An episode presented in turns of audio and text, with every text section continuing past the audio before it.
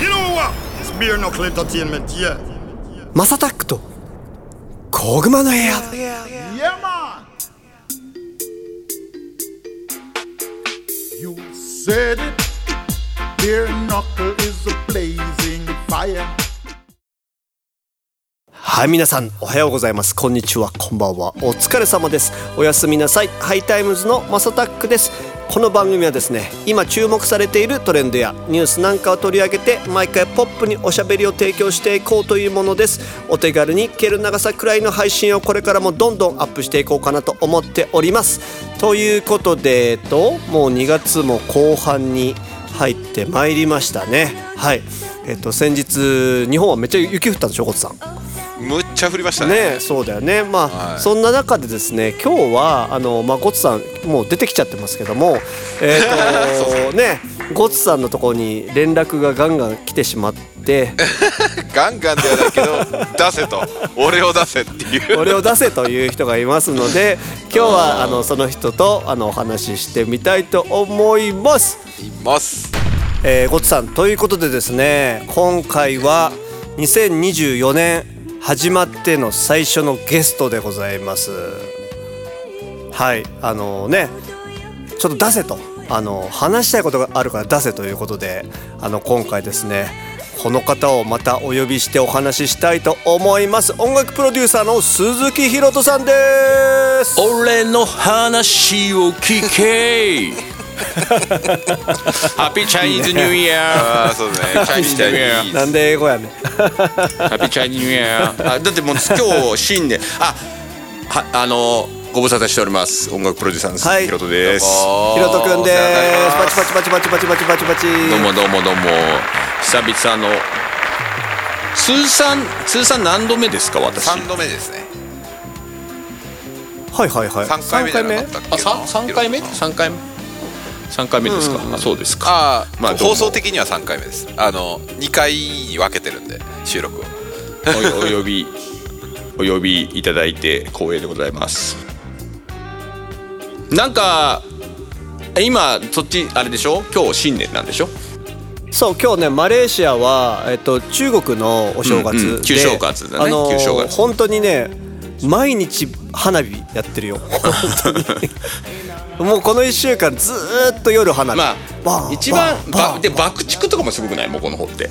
そう今日ね爆竹やってた、ね。いつもだからで爆竹って確かなんかあのー前日の夜じゃなんか開ける前にひすごくなるなるんじゃなかっああどうなんだろうね。関係ないのかな？なんか開ける前は聞いてなかったかな。なんかあれなのかな？マレーシアの法律的にたあああるのかね。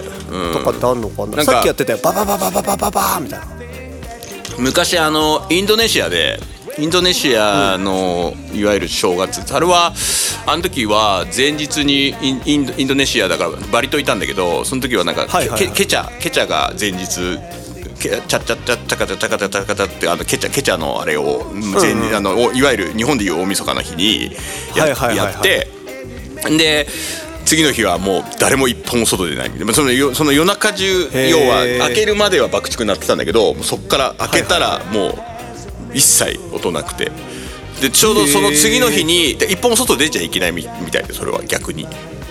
そうなんだ。でなんか次の日ちょうどたまたま帰国日ででそはいはい。の観光客だけ空港行っていいんだけど本当街中はい。何も誰もいないみたいな感じ。プチロックダウンそうそうまあ ロックダウンって言い方。そうそうそうプチプチプチロックいやいやいや完全に。ロックダウンっていうよりはえー。もうそういう、まあもちろん不良みたいな人たちは出てるんだけど外に。う んそれはどこの国にもいるんだけどねそういう。へえそうなんや。いやでも本当にねそもしかしたらそれに近くて、いつもだからお昼は僕近所のその、なんていうのホーカーって言われてるそもう半分外でさご飯食べれる、うんうん。屋根だけあるようなとこで、うんあの食べるんですけど、そこもやっぱ全部閉まっててあでそうなんだ。本当にねあの47歳になって旧正月迎えてめでたいなと思って、うん。最初にちょっと起きた出来事は野良犬に追いかけられる。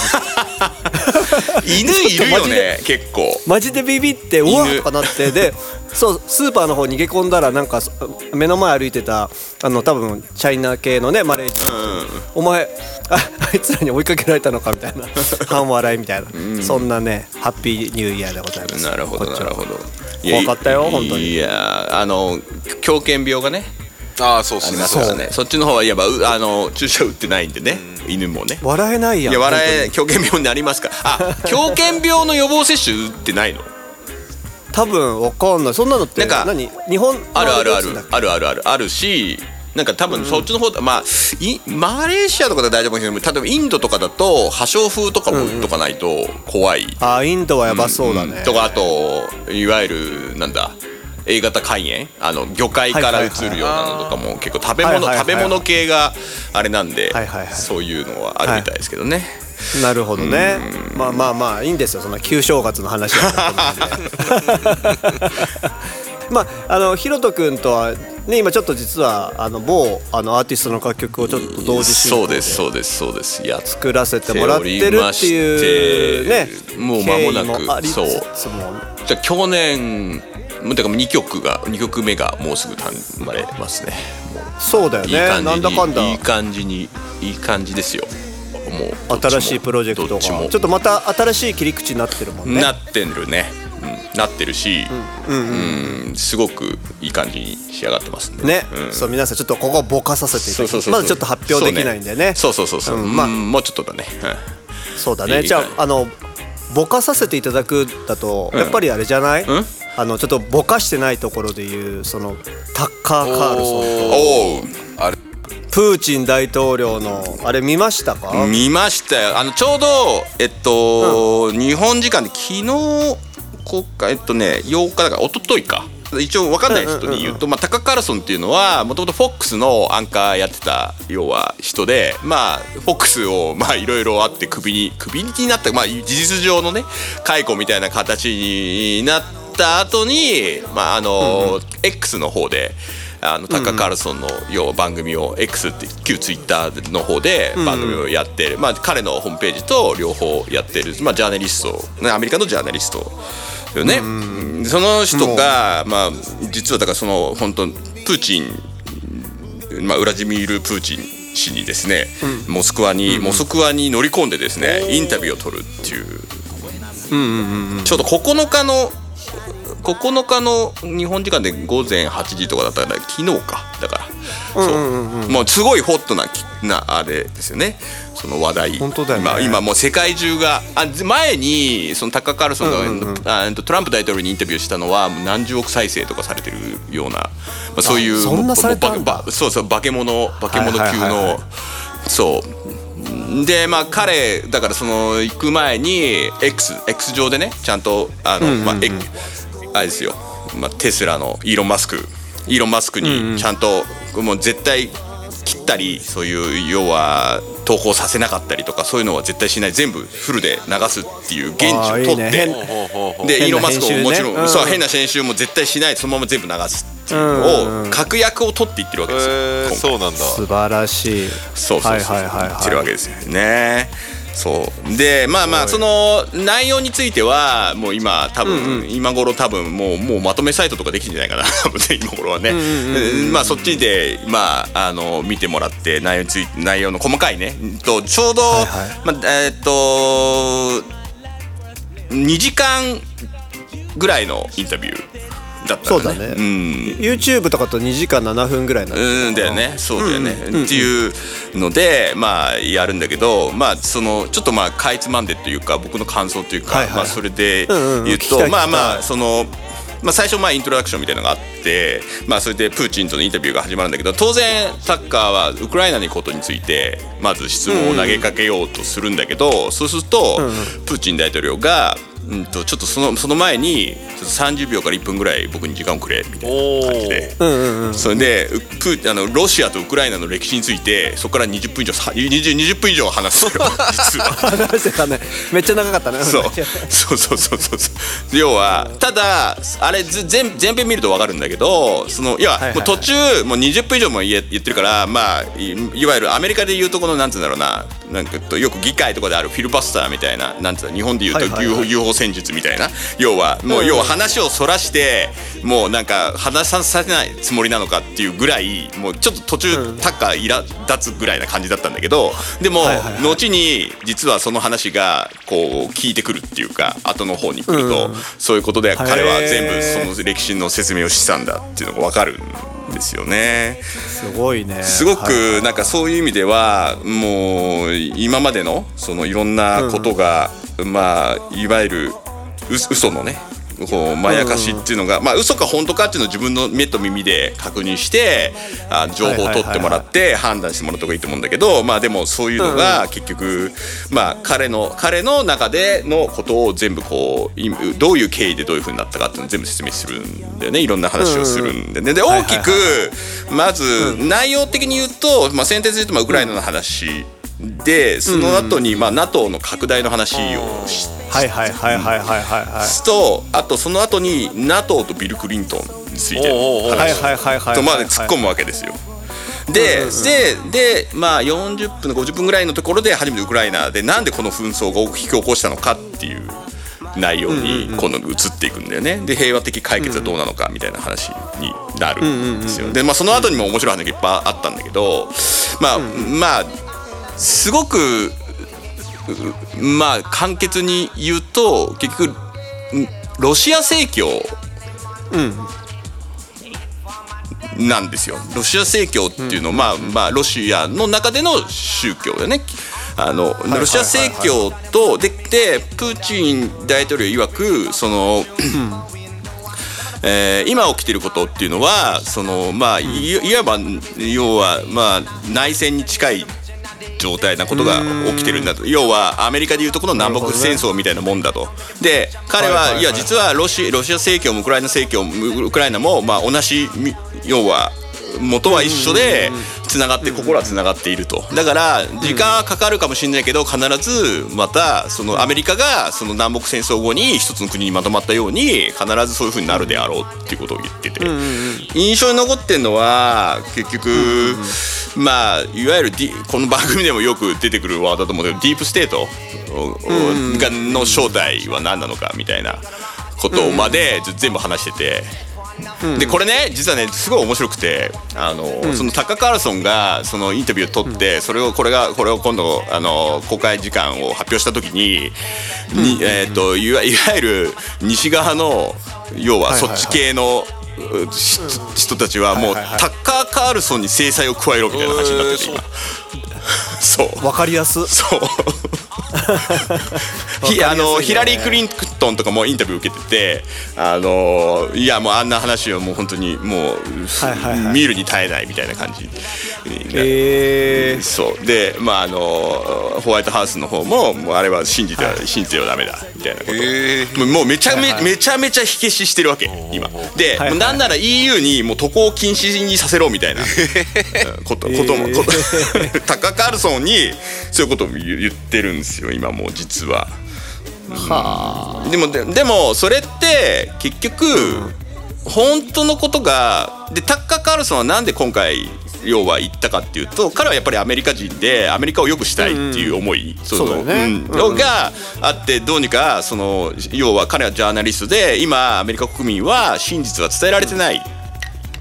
真伝えられてないからその真実をっていうものは何であるかっていうのを要は要は本当に西側のプロパガンダだけでみんなが洗脳されちゃってるからそうじゃなくて本当のところはどうなんだっていうのを追求しに行く。それは、えっと、もっと言うと,、うん、と本当西側の方のスタンスでいろんな質問を投げかけてるわけ。決して別にプーチン大統領に寄ってるわけではなくて、はいはいはいはい。そう。めって結構鋭い質問ガンガンやってんだよね実は。そう。だね。ん。うん。でうんとうっていうのがまず大前提としてあってで、い行ってやるんだけど結局今その西側のいわゆる西、まあ、アメリカっつってもアメリカもねもちろんここの番組を聞いてる人たちはもう皆さん分かってると思うんですけど まあいわゆるその 一枚岩じゃないんでねアメリカは。そうだね。うんそのそう何何をもってそういうふうにコントロールされてるのか。今の政権はそういう完全にコントロールされてるよねっていう話をするわけですよ。途中ノルドストリームの話題あのうん。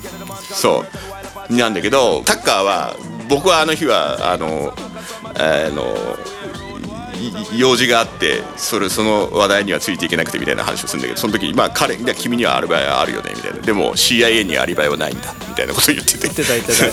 そうそう。なんかあれだよね。あのタッカー・カールソンがプーチン大統領に「誰があれ爆破したの?」みたいなのをちょっと聞いたんだよね。そしたらさ「君だろ」っつって。で君っていうことはアメリカ人ってことを言いたかったんだよそうそうそうそうそう。そうそうそうでタッカーは笑って「いやいや僕そその時仕事で」みたいなそとそうそうそう。ごまかし。て君じゃなくてみたいなそうそう。CIA にはさみたいな。そう。であれはおお要するに CIA がそういうふうにディープstate としてまあそういう乗っ取って政権を動かしてるんだよっていうことを言ってるんだよね。でこれってね結構割とまあ変な話ある方面からすればもちろんプロパガンダのようにも聞こえるじゃない？この話って。だってそそういうふうに言ってるわけでただこれね現実に起きてることを一個一個精査すると多分おのずと答えは見えてくると思うんだよね。何が起きてるか今、うんはいはいはいはい。うん、っていうのをやる？本当にプーチン悪魔みたいに風にしてて本当にそうなの？っていううのは、まあ、見ればわかるよね。本当に。そこは。うん。でこのなんかさ、戦争って、このプロパガンダの戦争ってさどうなロシアとしてはどう立ち向かうの？みたいなような質問があったと思うんだけど、これに勝つのはすごい難しいっていうことを、うんうんプーチンは言ってて、ね。で理由としてあのアメリカのあまあ、メディア。メディアは基本的にヨーロッパも含めてアメリカが全部オウンしてるから、うんうん。そこにやっぱ打ち勝つのはすごい難しいっていうのを言ってたよね。そう言ってたし、うん。なんかやっぱりすごく僕のあの感想は、まあ、プーチンプーチンでレイズナブルって言ってなんだすごく聡明っていうかであんですごくまああの平和を望んでる人だなっていうのはすごく感じたねすごく、うん。だからそれはなんかちゃんと見るとうんと決して侵略戦争をしようとなんてしそのくだりもあったんだけどそういうポーランドに攻める、いろんなところに攻めるのかみたいな話でそんなこと必要ないだろうみたいな興味もないし必要もない。ね。そううん。って言ってる。もちろん向こうから攻めてきたらやる戦うけどみたいなことは言ってたのと、まあ NATO の話で言うともしロシアが NATO に加わってたら今の核の脅威なんて起きてないだろうっていうことを言う、うん、でそのタイミングって実は何度もあったと。実はラ NATO, NATO に加盟するタイミングっていうのはあったけど彼らが嘘をつかなかったらやってたと思うということ。をそうだよね。クリントンにさ一回聞いたって言ってたもんね、うんそうそうそうのそうそう。そう僕らあのロシアってさみたいな NATO 参加できんの？みたいな。そう。っていうのを一回クリントンに聞いて最初はなんかまあ大丈夫なんじゃないかなみたいな。でディナーの時にノーって言われたみたいなこと言ってたから、うん、そうなんだよ。だから、結局今起きてることこれね実は全部につなが要はこれうんとアメリカの、まあ、派遣が終わる終わろうとしてるっていうことに、えーまあそこにも実は言及してんだけどそのまあ要するにえっと彼らはまあ米ドルでもめちゃめちゃ持ってたわけですよ。その、外外貨準備外貨準備高っていうのは持ってて、持ってたんだけどそれを凍結したんだよね実は。えー、はいはいはい、凍結してそれを要はウクライナ側に使うみたいなことを言ってたんだけどでもそれによって実はプーチンはこういうことを言ってて要はドルを武器にしたと彼らは。はいはいはいそれは明確にそれをそれをそれをすることによってドルっていうものの信用の価値を落とし落としたってことを彼らは分かってんのかいっていう要はアメリカのエリートな人たちに対して言ってるんだけどね、そうその、それによって信用が落ちた。つ結局現に実はあの時ルーブルルーブル、えっとロシアのお金ってルーブルでね、ルーブルは、まあ、下落大下落したんだけどしたんだけどその後に実はえ要は石油の取引とか元とルーブルになったりとか要はいろんな、あーものがドルから剥がれてってんだよね今。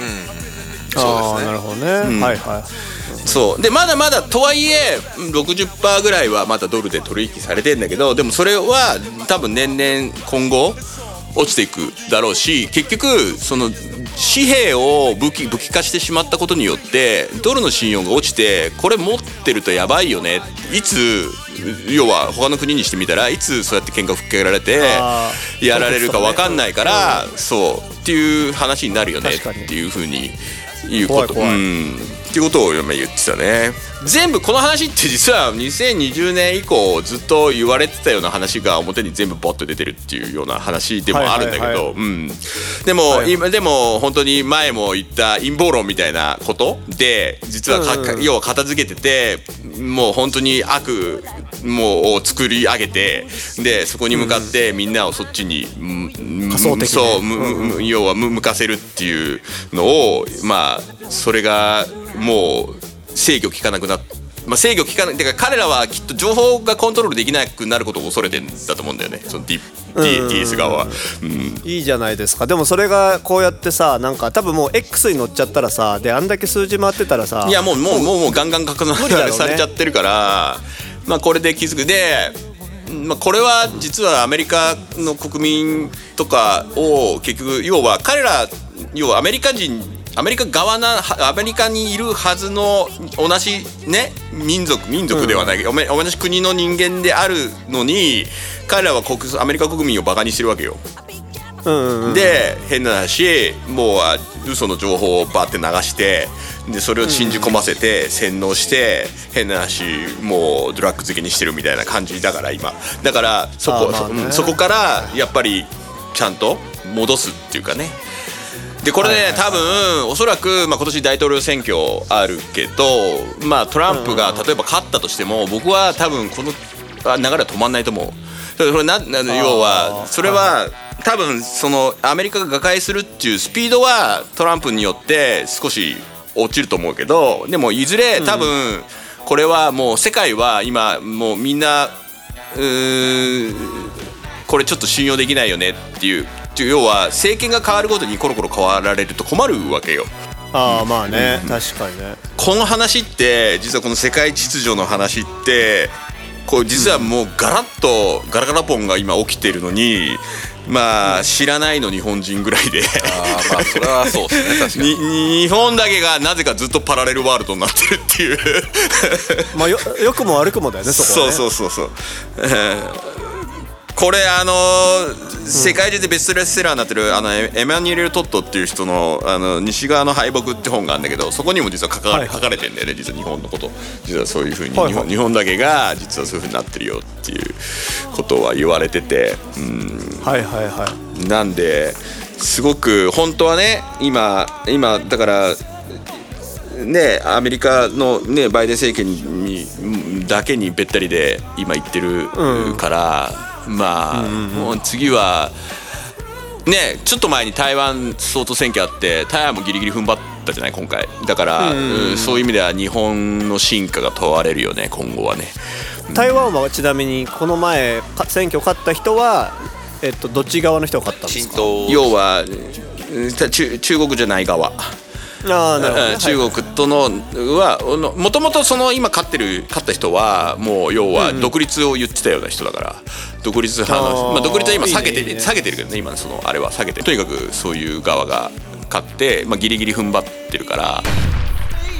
リトルフロムキックザカンクルーリリックキックしてぶん殴るベアナックルまあ今年さそういえばさ俺さ2024年はやばいってことはずっと去年からずっと1年ぐらいかけてずっといろんな人に言ってたんだけどうんまあね1月1日から大地震来て本当にそうですね。もう今今もね被災されてる方本当にもうお気の毒だしね一日も早く日常を取り戻してほしいけど日本ってやっぱりこういう天災とかそういうのでストップかかったりする国だから昔から。その要は、まあ、立ち止まる機会っていう意味では、うん。これをねプラスに転嫁しないとねっていうのはちょっと思うよね。そうだね。かと思ったらまっちゃんがね「週刊文春」ですからね、ねえ そこ今ぶっタッカーカールソン。そこぶっ込む。いやいやなんかさタッカー・カールソンみたいなすごいジャーナリストみたいな人がいてさ、いるのに「週刊文春」みたいなさもう本当になんかいやもうさの迷惑 YouTuber みたいなさ。もうそれで言っちゃうとさもうなんか俺もう去年の年末から なんかさ高島屋のケーキが溶け崩れてなんか高島屋が会見するっていうようなことあったじゃない。であれさあれマジで あのあもう俺俺運転しててあの時。だからなんか、あのニュース入ってくるじゃん。ソースがバッてあの iPhone に入ってくるじゃん。そしたら高島屋ケーキケーキ崩れたことによって会計みたいなことがそれが読めてでもでも急ブレーキよその時ギュッと「ええー!」みたいな。ケーキ崩れて会計どういうことみたいな。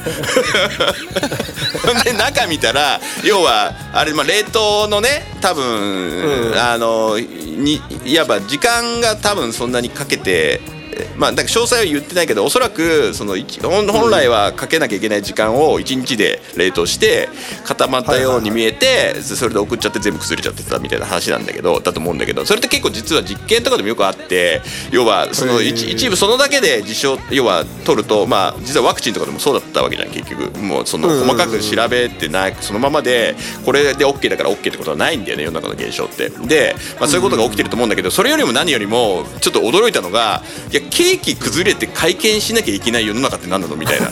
でそれっていやもしか確かに届いた人はお気の毒だしそこはちゃんと個別に対応しなきゃいけない誠意を持って対応しなきゃいけない案件だと思うけどケーキ崩れてなんでマスコミが来て会見してんだっていうもうちょもうちゃんちゃらおかしいっていうもうやでそれがやばいってことに気づいてないっていう。質問何するんだねそう。なんで崩れたんですかみたいな。でおかしいでしょっていう。いやどうでもいいがなそんなのみたいな。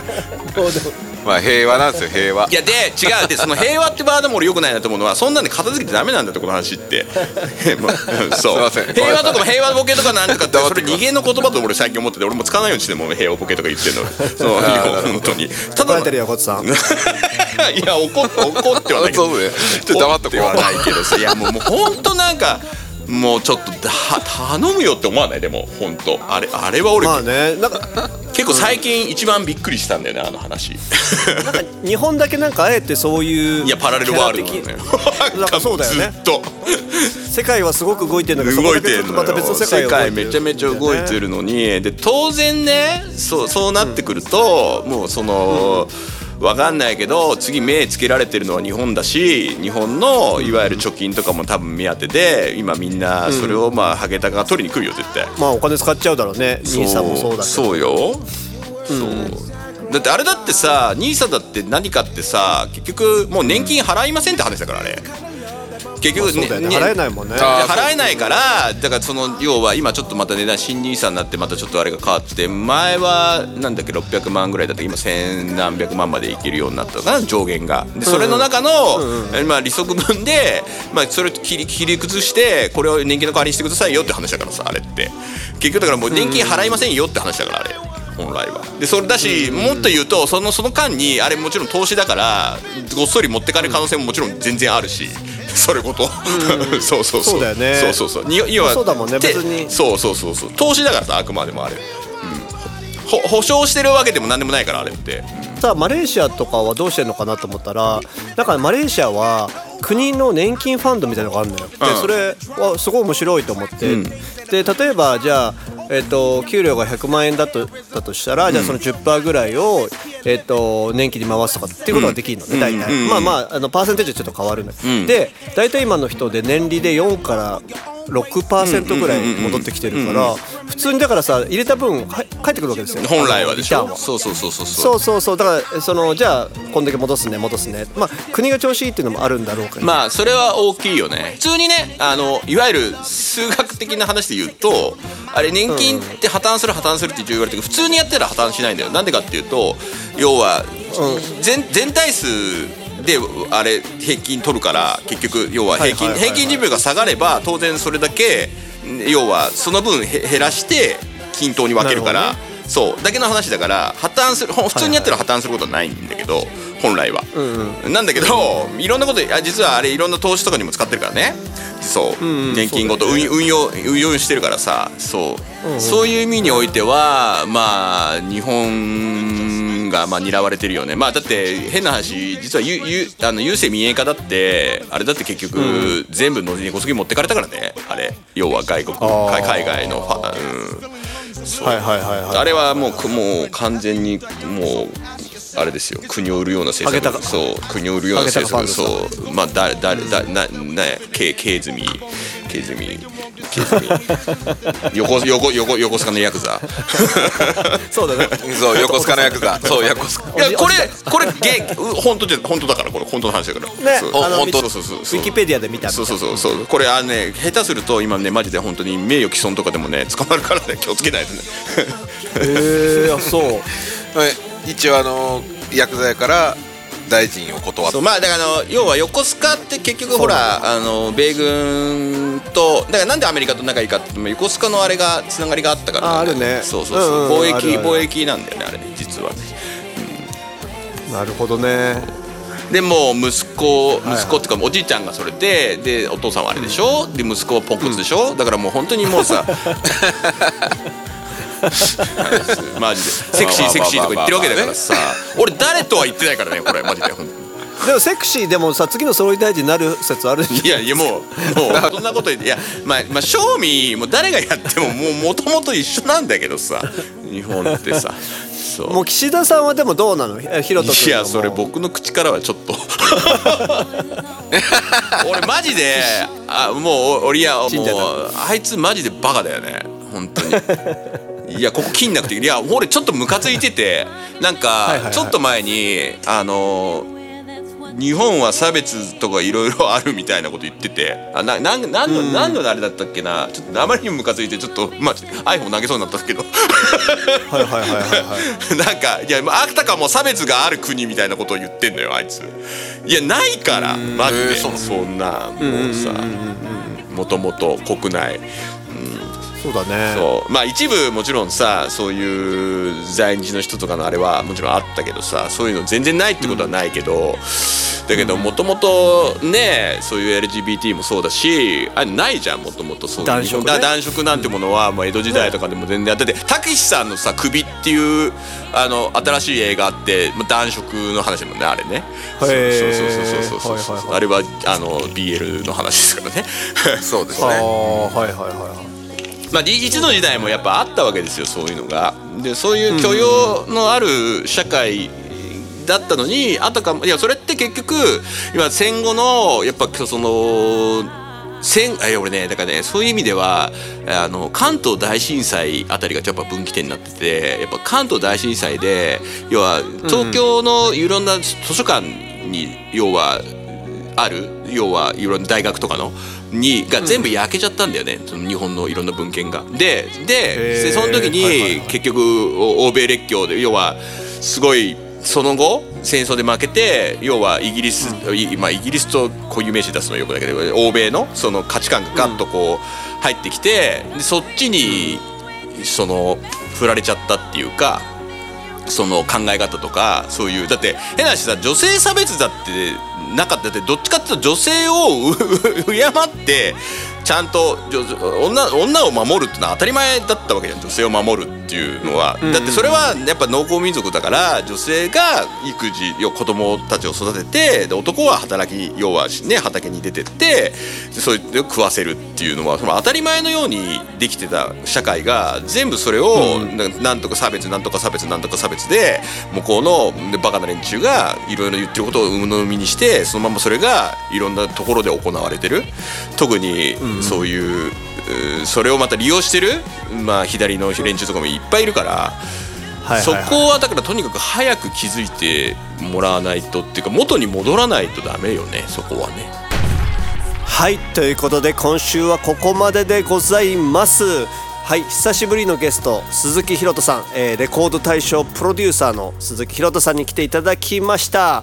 えーとですねあのーちょっとね口は悪いんですけどもですね、えー日本に対する思いを誰よりも熱いというこの男。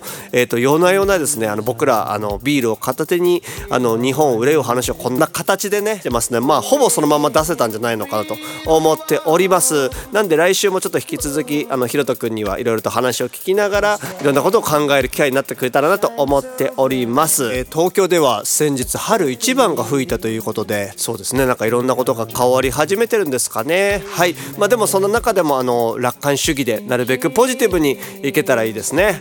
ということで今週もリスナーの皆さんありがとうございました。そして、えー僕の父親ジジタック2月16日誕生日おめでとう。それではまた来週